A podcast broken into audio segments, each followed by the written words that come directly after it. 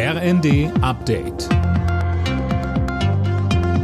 Stündlich neu. Auf den Punkt informiert. Ich bin Silas Quiring. Guten Tag.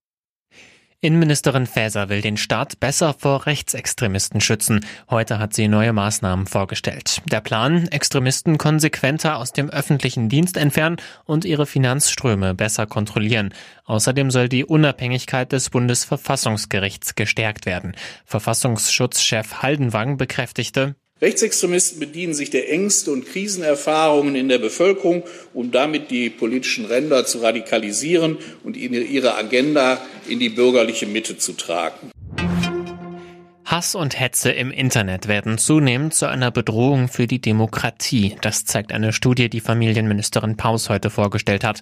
Demnach gibt es im Netz mittlerweile so viele Anfeindungen wie noch nie. Betroffene würden sich mehr und mehr zurückziehen.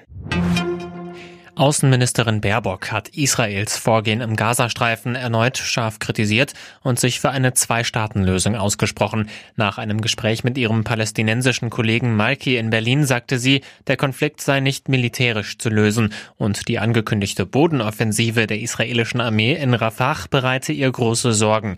Die Menschen dort könnten nirgendwo anders hin. Das Recht auf Selbstverteidigung das gilt und jedes Land hat, wie Israel auch, das Recht, sich gegen Terrorismus zu verteidigen. Aber es beinhaltet keine Vertreibung.